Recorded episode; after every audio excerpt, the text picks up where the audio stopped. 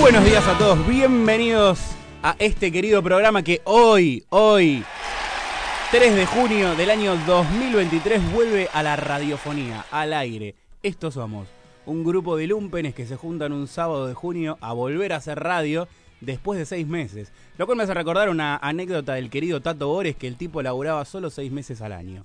Era, él impuso eso en la TV y después de eso copiaron el resto, Tinelli, Susana Jiménez y demás, cuando era una rareza. Perdón por arrancar así comparándome con el Tato Bores, pero acá le doy la bienvenida a mis queridos amigos y por supuesto a esos impulsivos dedos que controlan el aire, el señor Tano Mariano Bucchieri. ¿Cómo les va chicos? Muy buenos días, buenos días para todos y bueno, feliz regreso, bienvenidos nuevamente y feliz de que estén acá la juventud en Radio Asamblea aportando lo suyo en este medio de comunicación. A la juventud la tenemos. No en el piso, no en el estudio, sino con una imponente resaca del otro lado de la computadora. Está el señor Edu Vilches. ¿Cómo va, estimados? Estoy acá contentísimo de saludarlos nuevamente acá al aire de Radio Asamblea. Los saludo Chapi, los saludo Juaco, los saludo querido Marian. hombre renuncie! ¿Cómo andan? Extrañaba muchísimo mis deseos de renuncias. Estoy acá en casa no por resaco, ojalá fuera así. Es un deseo que, que tengo hace años. No, no, no el día de la fecha tengo que actuar, tengo que estar bien en casa, bien descansadito. Así que esta voz que están escuchando es de un actor que se levantó hace 10 minutos. No es por desgano que no haya ido a la radio, esas cosas jamás hago, sino que tengo que estar. ¿Qué tenés que hacer? ¿Qué tenés que actuar, Edu? ¿Cómo, perdón? ¿De qué tenés que actuar? Tengo que actuar de director en una obra de García Lorca. El Ah. público se llama. La, la dirige él.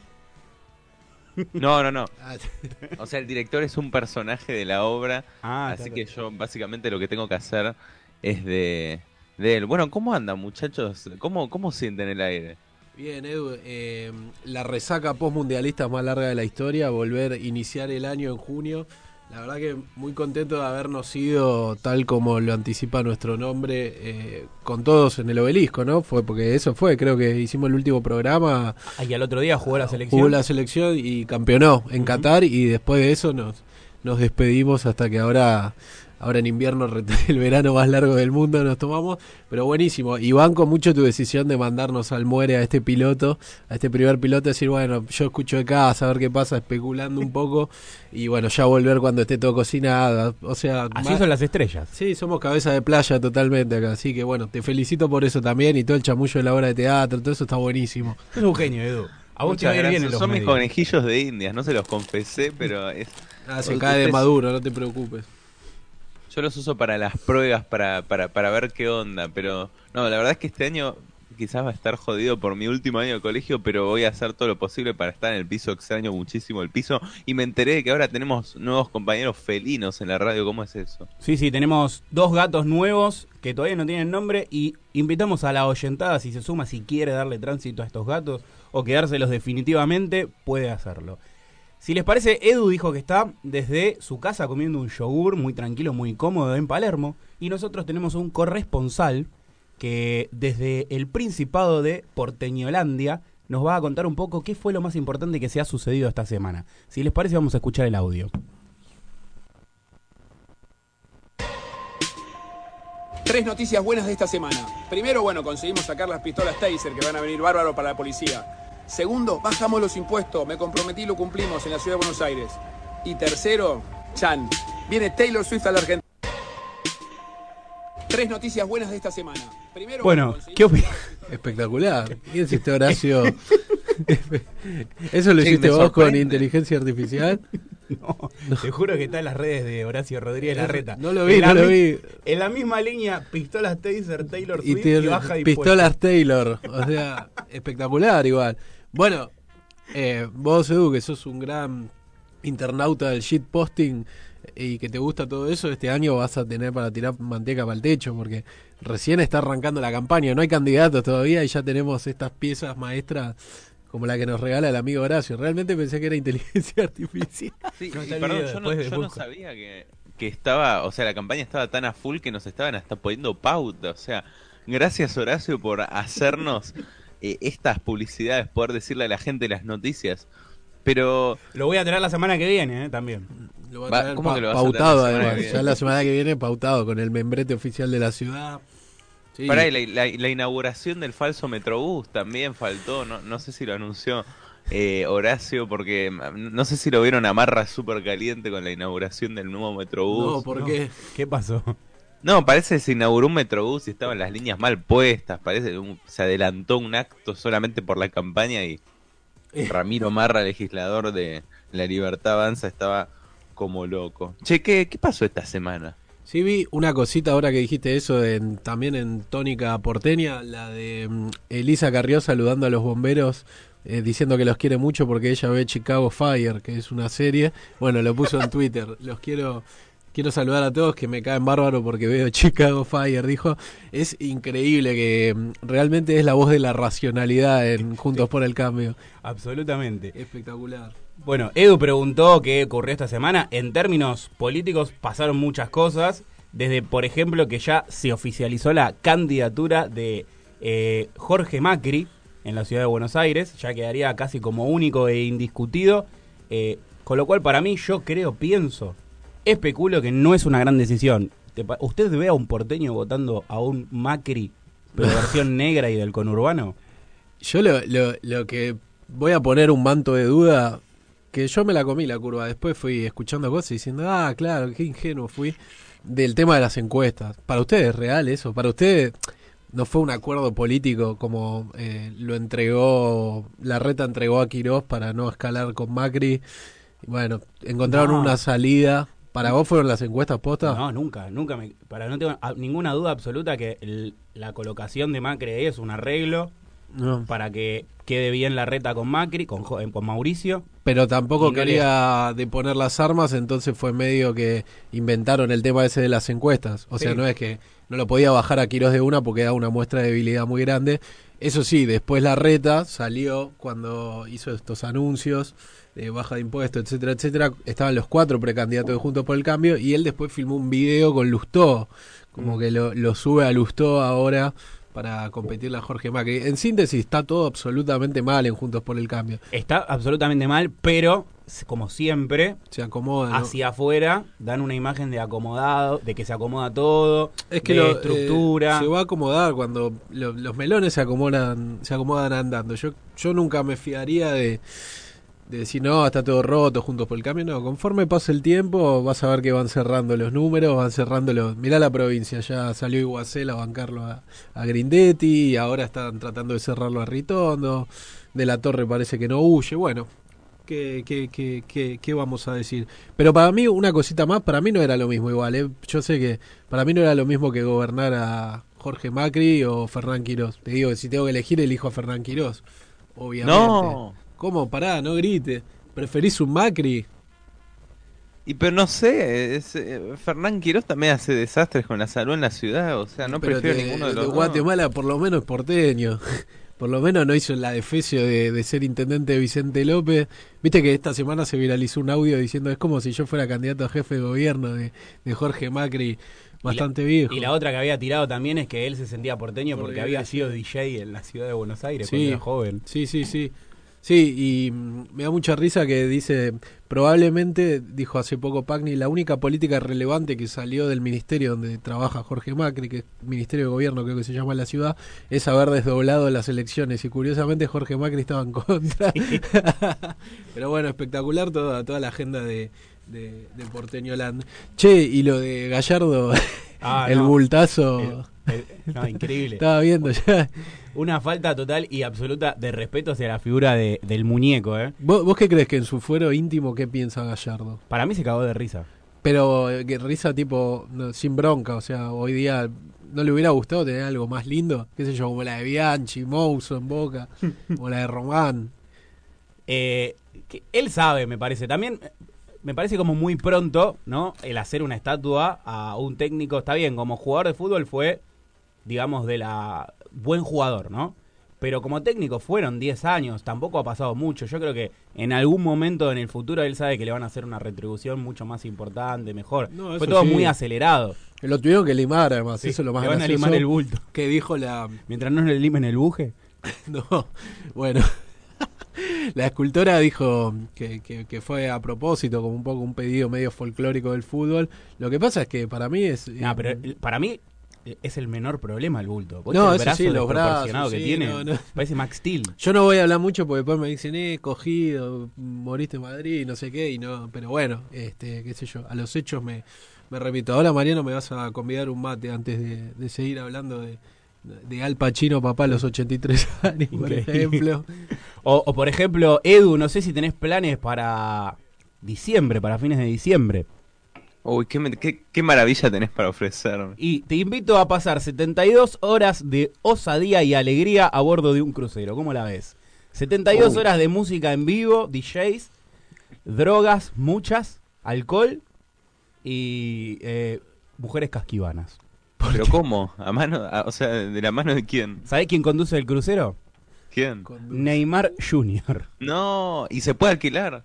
No, no se puede alquilar. Podés sacar tu entrada para participar de ese crucero de 72 horas junto a Neymar Jr. a partir de 850 dólares la entrada más barata y 1.300 dólares la más cara. Hu- hu- Hubo grandes momentos de Twitter a raíz de, de esta de este anuncio de Neymar, como toda gente compartiendo videos, mi mamá, ¿quién vendió la casa? Y, decía yo bailando con Neymar el tercer día. Y bueno, había muchas Eh, cosas graciosas. Increíble. Encima vieron cuál fue la publicación. Dijo que Neymar va a hacer lo que más le gusta después de, eh, después de jugar al fútbol. Que es estar de joda Joder, 72 sí. horas seguidas. Y lo más gracioso es que Neymar no está retirado, es bastante joven, de hecho. O sea, le, le pegó el- el- la cosa esa, el virus brasileño antes El de Adriano. tiempo. Claro, además no es que está jugando tipo en el Ponte Preta, está en el PSG. Yo no sé la, la- la autorización si, si no está flojo de papeles eso, pero bueno, cualquier eh, latinoamericano que destruya Europa tiene la banca nuestra. Además es amigo de Messi. Perdón, yo pensé que iba a recibir una invitación a ver a la magnífica artista Taylor Swift, concierto organizado por Alberto Fernández. No sé si recuerdan su promesa de campaña en aquel momento en Twitter, nos dijo que nos iba a traer a Taylor Swift. Ahí la tienen a Taylor Swift. Si no me equivoco, está ¿Eso de ocurrió 19 realmente? lucas No me para acuerdo. arriba la entrada. Sí, un Twitter. Fue un tweet de Alberto Fernández que ayer lo reeditaron y bueno, eh, ah, como no hay mucho para celebrar, entre tanta malaria salieron todos a festejarlo y fue como que era divertido hasta que se metió Cerruti y fue como, bueno, nos estaba, la estábamos pasando bien y tipo compartió eh, eh, como diciendo cumplimos, no sé qué, y bueno, y ahí se cortó la onda. 9 y 10 de noviembre. Lo que no sé es cuándo salen a la venta las entradas. No, ya salieron. Ah, ya Ese salieron. es el tema. Salieron y las más baratas salen 18 lucas más la comisión de las páginas que viste que es media entrada más la No, comisión. no es tan caro igual. no Es más barato que la entrada más barata para ir a ver a Escape al Luna Park. Ah, ah. ¿Qué nos dice eso? Que tenés que ir a ver a Taylor Swift, Y que es más contestataria. Y sí, Taylor Swift está, eh, es más enemiga del sistema que Escape. Perdón, ¿alguno de ustedes ayer presenció el show de Babasónicos a- acá al lado de la radio? No, No. no, ayer Vi a los tocó- Cadillacs acá al lado de la radio la semana pasada. Ah, bueno. No, eh, Estuvo más lata, tu amigo más lata, Edu.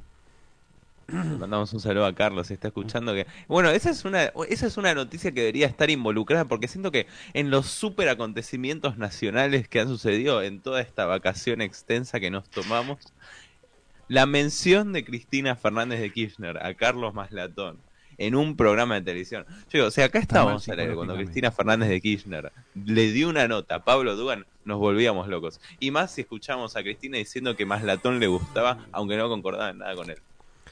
Sí, la verdad que fue un momento, yo lo estaba viendo, lo tuve que ver en vivo, lo estaba viendo todo el mundo, yo estaba trabajando particularmente, así que lo tuve que escuchar con especial atención y, y lo- lo más gracioso que eso fue después la foto del Friday I'm in Love que subió él con Cristina, que primero subió la, la foto con Cristina y como a los pocos minutos ya arrancaba el viernes, la volvió a subir con el paint ese que decía Friday I'm in Love. Yo quiero decir que cuando vino acá, el año pasado tuvimos grandes entrevistas.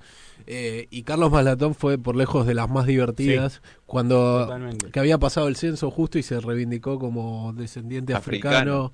eh, de- porque se había liberado del pueblo egipcio, ¿no? Entonces fue muy muy divertido, así que eh, vaya un abrazo. Ahora viste como que se lo pondera y se lo bardea por igual porque el tipo no deja de decir que va a votar a Milei, o sea, se la pasa bardeándole hoy y después dice, ¿y a quién vas a votar? Lo- le- mi, mi punto de conflicto ahí con Maslatón es que habla como si la libertad avanza hubiera sido amnistía internacional en un momento y ahora se llenó de nazis. Y es como que no, siempre fue un juntadero de nazis. Lo corrieron y ahí está creo que su bronca. me Y puede ser. Para Ya- mí es esa la bronca. yo creo... Yo Él creo- lo armó, lo inventó Milei y Kikuchi le sí, le pegó un llevaba a los actos, le, le movía a los pibes. Lo que sí, yo recuerdo... No, Qué frase no- desafortunada le movió. Bueno, le movía la, la estructurita. Ah. Eh, eh, lo que sí quería decir es que recuerdo que en esa entrevista fue de las primeras que cargó fuerte contra Milei, porque justo Milei estaba cerrando un acuerdo con Bussi en Tucumán, que finalmente se concretó entre la Libertad Avanza y creo que Fuerza Republicana. Y en ese momento le dije, y te acordás que dijo, no, Sí, sí. eso no me gusta, porque la Fue la primera vez, eh, a- a- realmente, que lo escuché a Carlos Maslatón hablando eh, mal de Milei. En nuestro programa fue la primera Sí, vez. Sí, sí, sí. perdón, este programa siempre es y pionero. Pensé, pensé que, que, perdón, eh, que Maslatón adaptaba su discurso de acuerdo al lugar al que iba. Pero después no, empezó con esa línea de hablar mal de, de Sí, de, y de- la Junta de hecho, Milei. ¿te acordás que nos dijo? Parece que yo defiendo al gobierno, dijo, Sí, sí, no, sí. porque nosotros pálida tras pálida.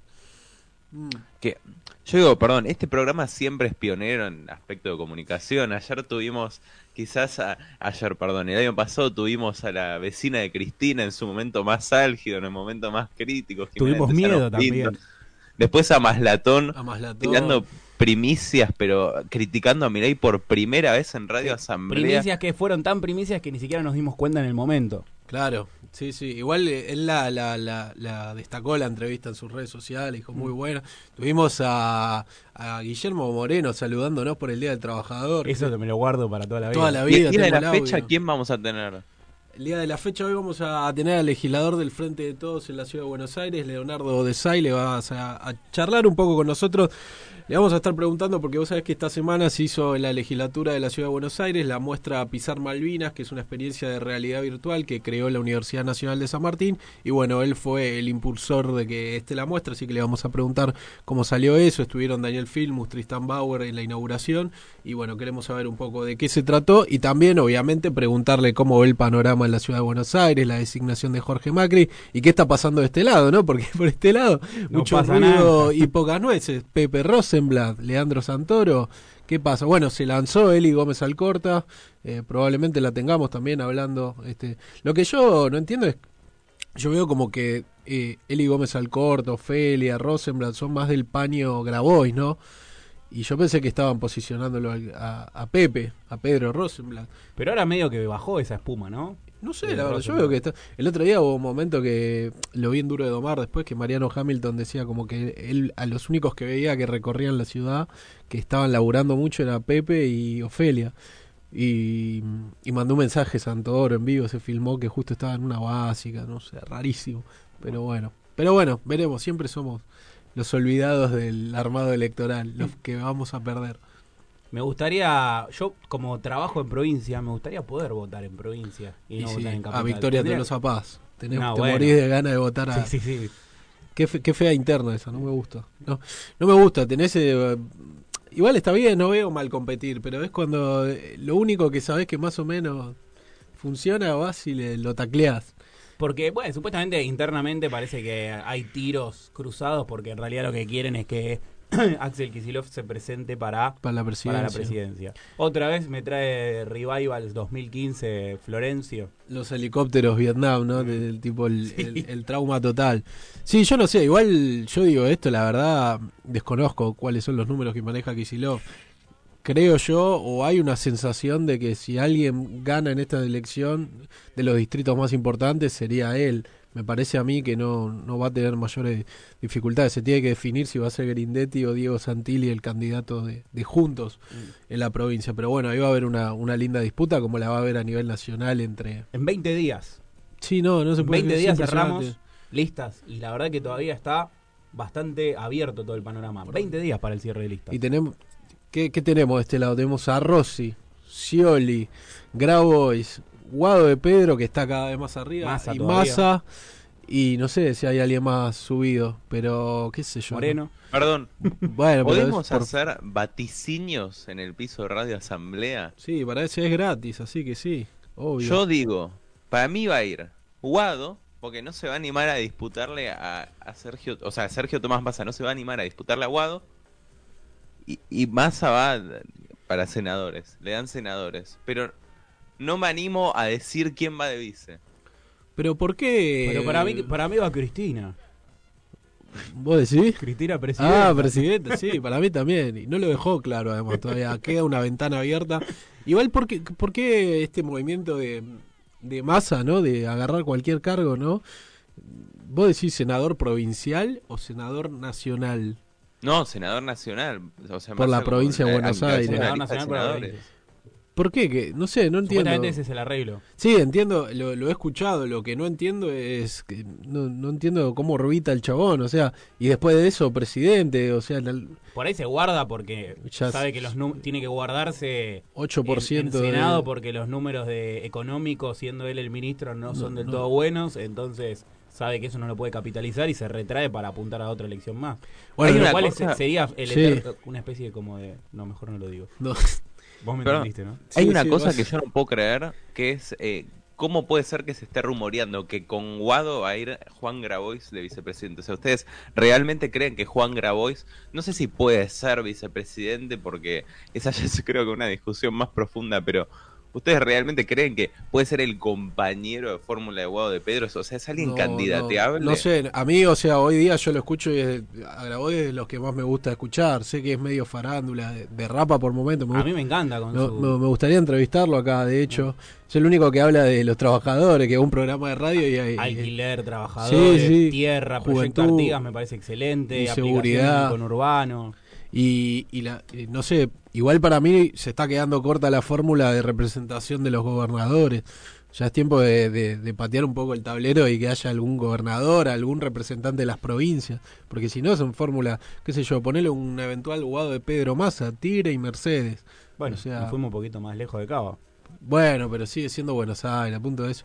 Eh, la reta Bullrich, como y Scioli, Rossi, bueno, Rossi quizás es la más federal, pero no deja de ser Santa Fe.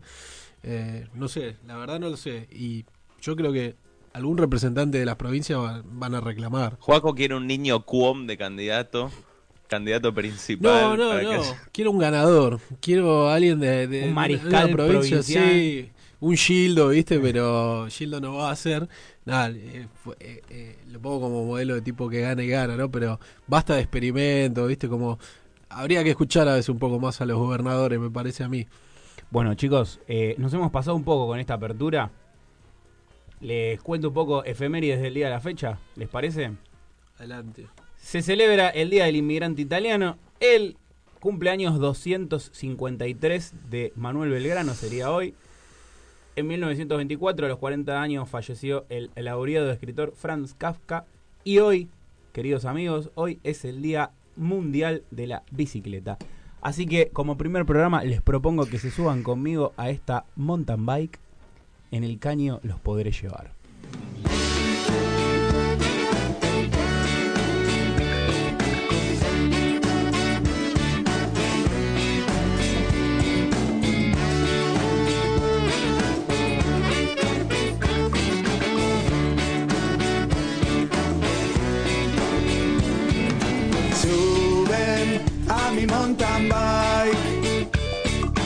En el caño te podré llevar.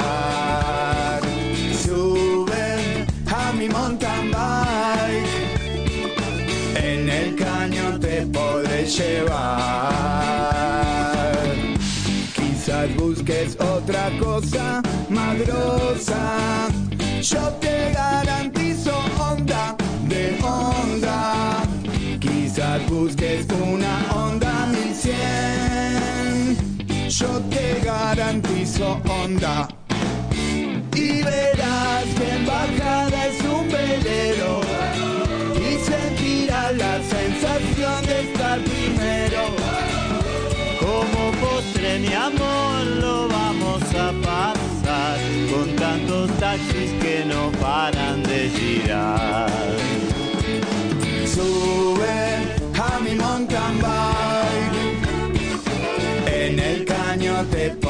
Llevar. Sube a mi mountain bike. En el caño podré llevar. Sin motor no hay otra igual tan generosa. Solo atando un animal a una carroza.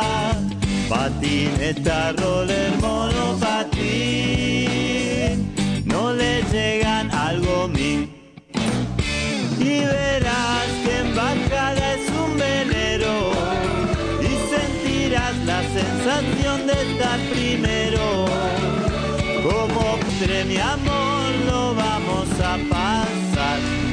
Tantos taxis que no paran